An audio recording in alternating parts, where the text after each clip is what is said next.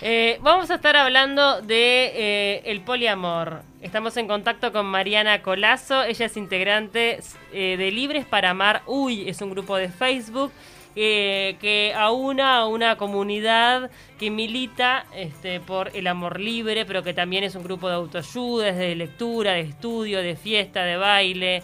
O sea, hacen de todo. Trabajan por la deconstrucción del amor romántico. ¿Qué tal, Mariana? Hola, ¿qué tal?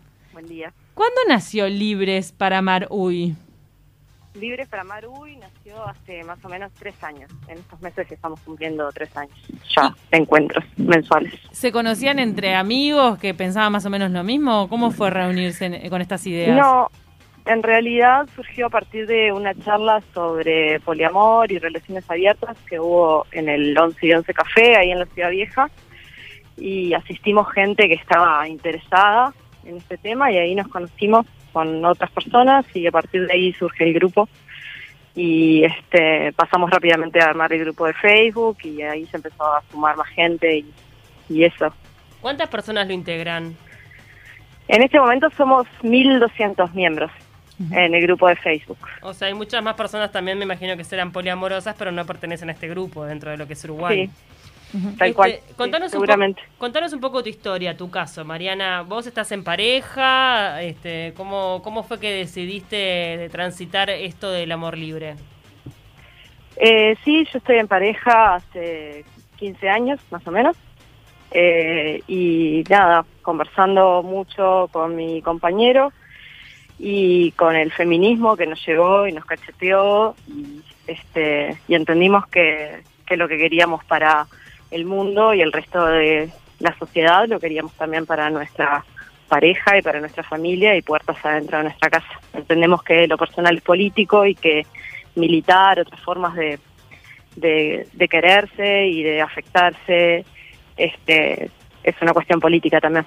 Y encontraron necesario juntarse con otras personas como para intercambiar también, intercambiar información, porque es algo como nuevo, como que recién se está conversando sobre esto hace poco tiempo.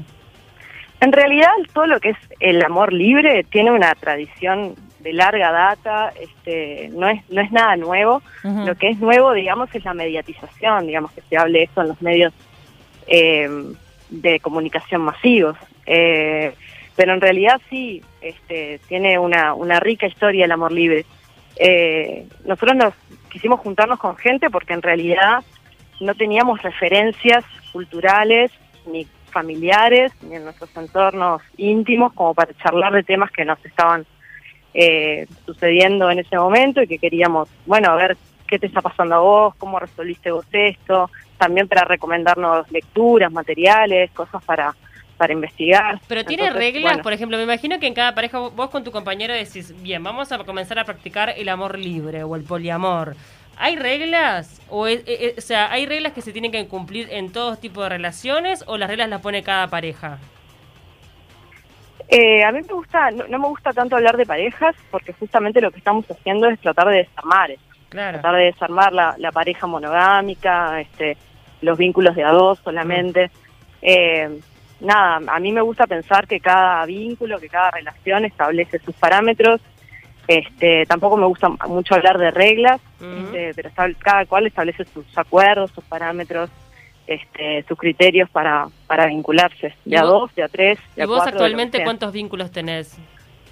En este momento solamente con mi compañero de hace 15 años. Bien. ¿Y él? Porque y, él está conmigo y además tiene otra compañera con la que está hace más o menos un año. Bien la base teórica, ¿no? En, la que se para el amor libre o, todo lo, que eh, por lo que milita Libres para amar. La base teórica es que la relación romántica y monogámica eh, es una estructura construida, digamos. Que, sí, tal cual. Y ustedes lo que quieren es deconstruir eso. Sí, nosotros, eh, me parece que es importante este, aclarar que nosotros entendemos la monogamia no solamente como la parejita que se conoce, se casa, tienen hijitos, tienen cuotas en el banco, este, un autito y se van de vacaciones. O sea, la monogamia trasciende mucho más allá de las de las opciones personales de cómo vincularnos. La monogamia es un sistema es el sistema de jerarquización de los afectos, que es profundamente eh, funcional al capitalismo y al patriarcado. Y nosotros queremos desarmar eso también. Entendemos que eh, trasciende nuestras nuestras opciones, eh, se nos publicita la monogamia a través de la cultura, a través del arte, todas las canciones de amor, todas las películas de amor, las novelas, eh, no sé, eh, incluso tenemos una cultura o una em, una estructura jurídica basada en la monogamia, ¿no? Yo no me puedo casar de a tres personas, por ejemplo. Claro. acá en Uruguay no.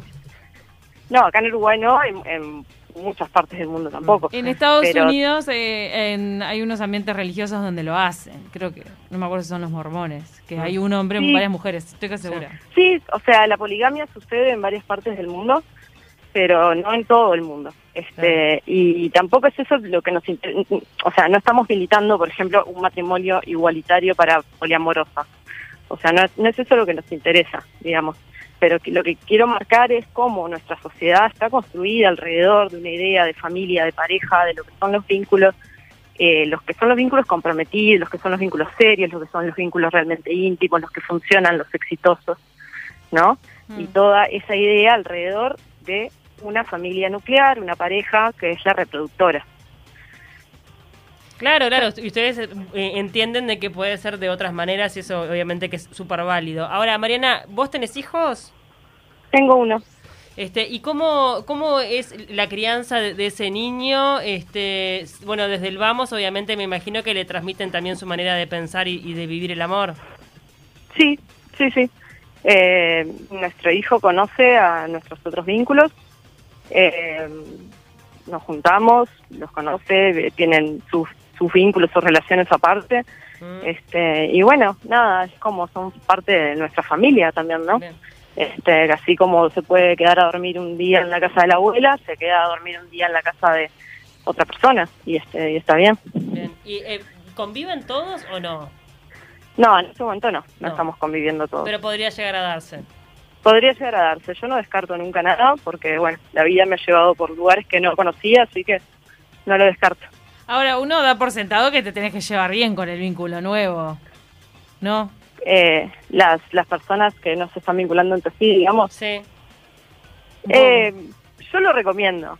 Yo he tenido muy buenas experiencias este, con, con la otra compañera, es, de, mi compañero, es, es mi amiga, eh, nos queremos, nos juntamos, hablamos, charlamos, tomamos mate, con lo que hace cualquier cualquier par de amigas.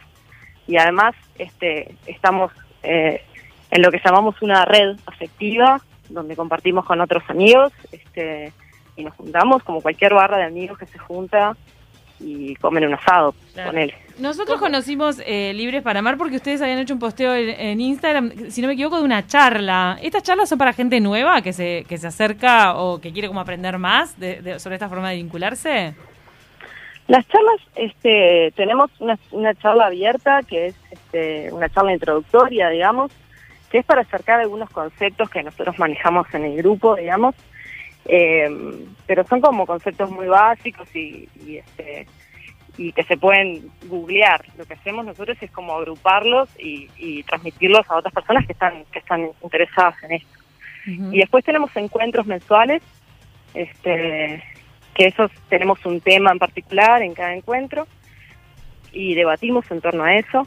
Eh, y después contamos nuestras experiencias personales también. Ahora, es todo como una exploración, ¿verdad?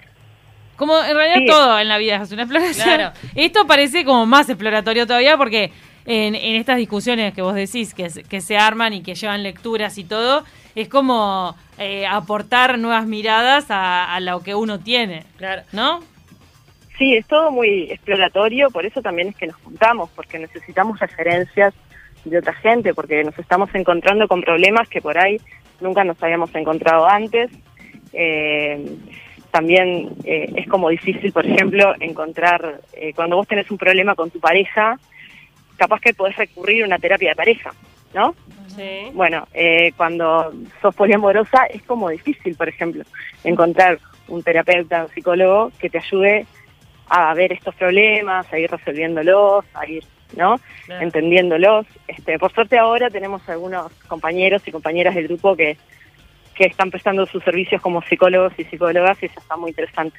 ¿Quiénes, Ah. quiénes, ay, perdón. No. Ah, esto genera muchas preguntas. Quienes apuestan al poliamor, ¿también vienen de relaciones monogámicas infructuosas, que a la que les fue mal?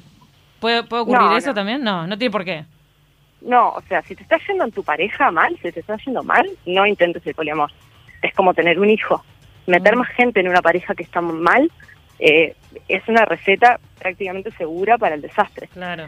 Eh, no, no, no metas más gente. Trata de como de resolver eso que está ahí y, y bueno, Pero, eh, no, no. Claro. ¿Y Ah, qué, ah, qué opinan? Ay, perdón, horrible, Pau, que no te dejo meter bocado. A ver, dale, vete, vete porque tengo una más después. No, quería preguntarle si, si vivieron resistencias de otros familiares de Ah. repente de otra generación. No sé si este, tu madre o, o, quién- o tu suegra o, o ese tipo de gente que, que de repente no entiende tanto esto del poliamor. Ahí va una suegra. Eh, no, eh, mi familia, la verdad que es una familia bastante abierta y, y como libre en ese sentido.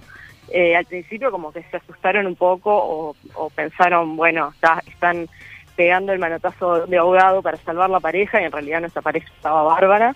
Este, y, pero no, no, después como que lo, lo recibieron bien y lo militan incluso con nosotros. Ah, mirá. Y capaz que hasta Sí, Se, se adhieren algunas.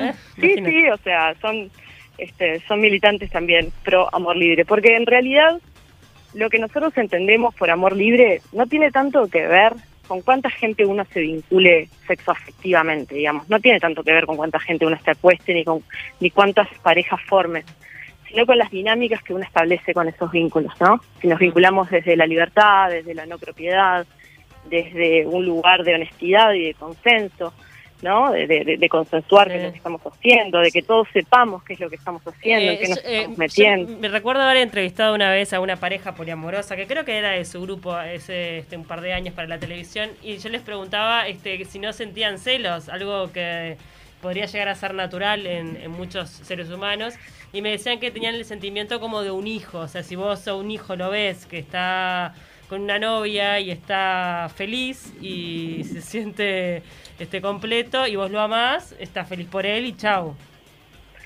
Eh, en realidad, celos sentimos, porque somos seres humanos, no dejamos de ser seres humanos una vez que somos poliamorosos, poliamorosas. O sea, seguimos teniendo esa sensación. Yo, a mí me gusta decir esto de que nos arrastramos en el barro de los celos, porque Mm. es real, o sea, es como que a veces pegan fuerte. Pero lo que entendemos también es que los celos no justifican que nosotros actuemos de determinadas maneras. Por Claro. ejemplo, no sé, eh, coartarle la libertad a otra persona de hacer cosas. O, no- o cosas más chiquitas, como revisar un celular, por ejemplo, ¿no? Este, los celos no son un justificativo para que uno actúe de una manera que, que dañe al otro, que lastime al otro. Claro, es algo que tenés que Eh, laburar y- vos con vos misma. Sí, es, laburarlo una con, con una misma, Sí. pero también en colectivo, porque también cuando una está enamorada comparte ese sentimiento, ¿por qué no también compartirlo y gestionarlo entre, en colectivo, no? Porque en definitiva es lo que está sucediendo en ese, en esa, en esos vínculos que son, que pueden llegar a ser múltiples. Ustedes cuando estudian en el pasado distintos pensamientos o estructuras de amor libre, por ejemplo, llegan a este libro de un uruguayo, si no me equivoco, de Roberto de las Carreras. Sí. Se llama Amor Carreras. Libre el libro. Y el hombre lo arrancó a hacer en 1902, Mira. Sí. porque Sí, encontró a su esposa con otro. Y ahí dijo, Sí, en realidad Roberto de las Carreras era, era un, un dandy anarquista Mm. eh, que, que se movía mucho entre eh, Buenos Aires y, y también un poco entre Europa y eso.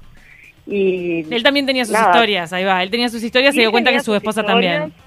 Ahí va. y un día llegó a su casa y encontró a, a- a su esposa con otro señor y, y en esa época eh, estaba eh, era legal que vos mataras a tu esposa y al amante Ay, por haber por haberte deshonrado de esa forma y él en cambio lo que hizo fue esta, esta serie de, de entrevistas comentando eh, lo que lo que él entendía por el amor y el amor libre y la verdad que es un librito que está está muy muy jugoso muy interesante Qué interesante. también hay, investi- hay, hay una investigación al respecto de la tesis doctoral de, un- de uno de nuestros compañeros eh, Marcos Wassen se llama que es sobre Roberto de las Carreras y sobre el amor libre en esa época que está muy recomendable para leer también Sí, qué interesante. Y en realidad también me había quedado en el tintero preguntarte, eh, ¿ustedes qué opinan de esa estructura tradicional de la pareja monogámica y los amantes?